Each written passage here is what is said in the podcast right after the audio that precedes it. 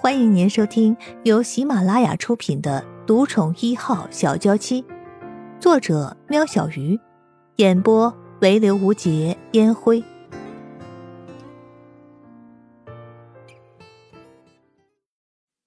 第五十七集，不要！生意人哭喊着，用力的压住陆安觉背后的伤口。男人又被补了好几枪才断气。警察的到来也算是为今晚的事情落下了帷幕。急诊室外，怎么会这样？云奇，安觉他……沐风哭到连话都说不全了。陆云奇只能抱着沐风，静静祈祷他们唯一的儿子能度过这个难关。圣衣人一语不发的坐在一旁，盛雪和叶盛担心的看着圣衣人。他们已经知道事情的经过，对于圣衣人的精神状态很是担心，怕他现在的平静只是一时的假象，多次劝他先回家休息，只换来圣衣人淡淡的一句：“我想在这里陪着安觉。”圣衣人其实对自己很懊恼，之前因为受不了精神刺激，让陆安觉和自己分隔两地，见了面也不认识。现在陆安觉为了他性命垂危，他在这个时候怎么能倒下去？他知道原本躺在那里的应该是他，当时从地上站起来的时候，是陆安觉把他拉到前面，挡住了那颗子弹。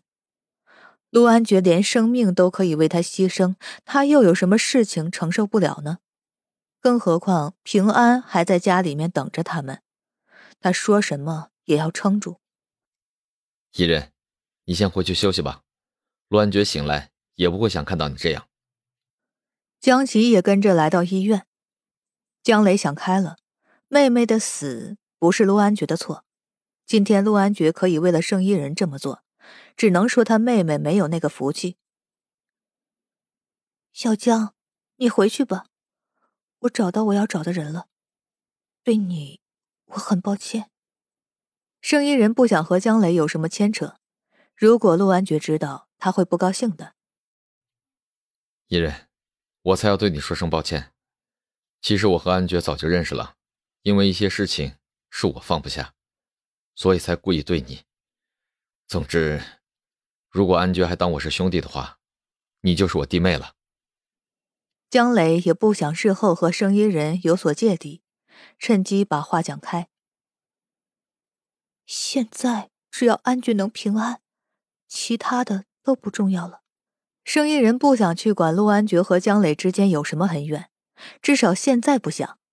只要陆安觉能好好的陪在他们母子身边，他也就没什么好计较的。等待手术的时间是煎熬的，天大亮后又暗了下来，手术室里头才有人走了出来。医生，情况怎么样了？叶盛首先发现医生的身影，走了过去。坐在椅子上面的众人也走了过去，无一不是面有倦容。医生双眼发红的宣布了陆安觉的情形。很抱歉，子弹卡在脊椎里，经过我们连夜的抢救，虽然已经取出弹头，但因为伤及神经，病人这辈子可能无法行走，下半身的知觉可能无法恢复。沐风听完，全身无力的差点跌倒，还好陆云奇在旁边扶着他。盛雪走过去抱住沐风。圣衣人平静的问着医生：“我们可以进去看他了吗？”“还不行，接下来是危险期，病人会转到加护病房，等情况允许，会有特定的时间让你们探视。你们先回去休息吧。”圣衣人嗯了一声后晕倒在地。妈，我怎么了？安觉醒了吗？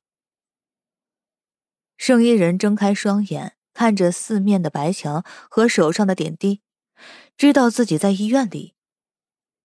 啊，你血糖太低了，晕了过去。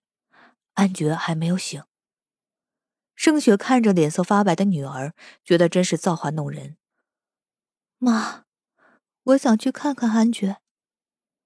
生意人说着就要下床，也不管手上还打着点滴，只是脚一沾地，全身无力的，差点跌坐在地上。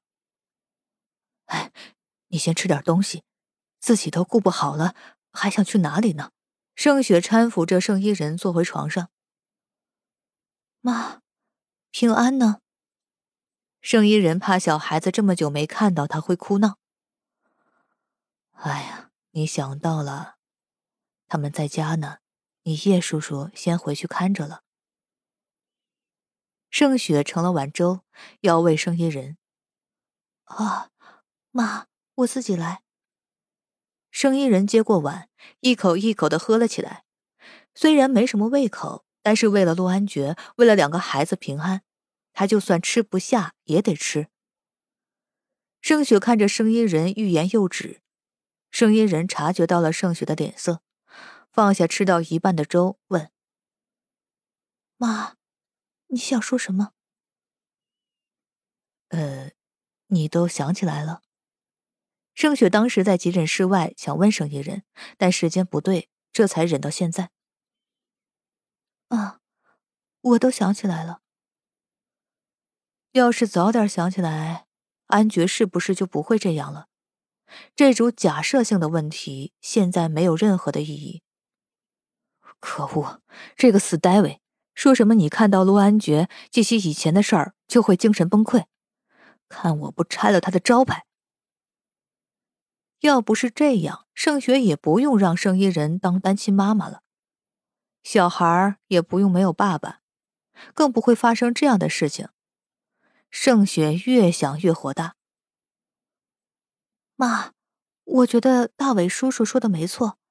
如果今天安觉没有受这么重的伤，转移了我的注意力，可能我真的……声音人自己也不确定会怎么样，他只知道看到陆安觉的当下，他也想起了差点被侮辱的回忆，情绪几近崩溃的同时，一方面想到自己的两个孩子，另一方面，陆安觉的突然中弹，反而让他忽略了回忆里面的可怕感受。盛雪悠悠的叹了口气，摸摸盛一人的脸颊。唉，你没事就好。记得，不管以后发生什么事，你都还有妈妈和两个孩子，千万别给我做什么傻事情。盛雪的心脏可不想再受什么刺激了。啊，妈，你别担心，现在的我不会倒下的。安觉和平安都还需要我。我怎么能倒下呢？盛一人拿起粥继续吃着，虽然身体虚弱，但眼神却无比的坚定。从急诊室里出来，一天一夜过去了，陆安觉还没有转醒的迹象。云奇啊，你问问医生，怎么安觉这么久还没有醒呢？沐风经过这两天的折腾，两鬓的发丝都白了。问着情况没有好到哪里去的陆云奇，我问过了，医生说他手术后身体虚弱，应该今天就会醒了。陆云奇紧握着沐风的手，像是要加强这些话的可信度，顺便制止沐风走来走去的不安举动。云奇，如果安觉知道自己以后再也不能走啊！沐风不敢想象自己的儿子是否接受得了这样残酷的事情，忍不住掩面哭泣。先别想这么多，他能活着已经是上天给的恩赐。是啊，骄傲如陆安觉，他能承受得了自己的残缺吗？虽然陆云奇也担心这个问题，但眼下再多的担心都是多余的，只要命还在。人还活着，时间能治愈一切。啊，小风啊，你们来了。盛雪和伊人从走廊的那头走了过来，正好看到沐风和慕云奇两个人在加护病房外面隔着玻璃看着陆安觉。爸，妈。盛伊人休息过后脸色好了一些，但还是没有什么血色。唉。我可怜的伊人，你和安爵怎么这么苦啊？啊！沐风走过去抱住生意人，一股脑的哭了起来。妈，你别哭，安爵还活着，我们已经很幸运了。生意人面带微笑，轻拍着沐风的背，他已经很知足了。原本一辈子的生离，现在因为一点小缺憾换来他们人生的完整，他不该知足吗？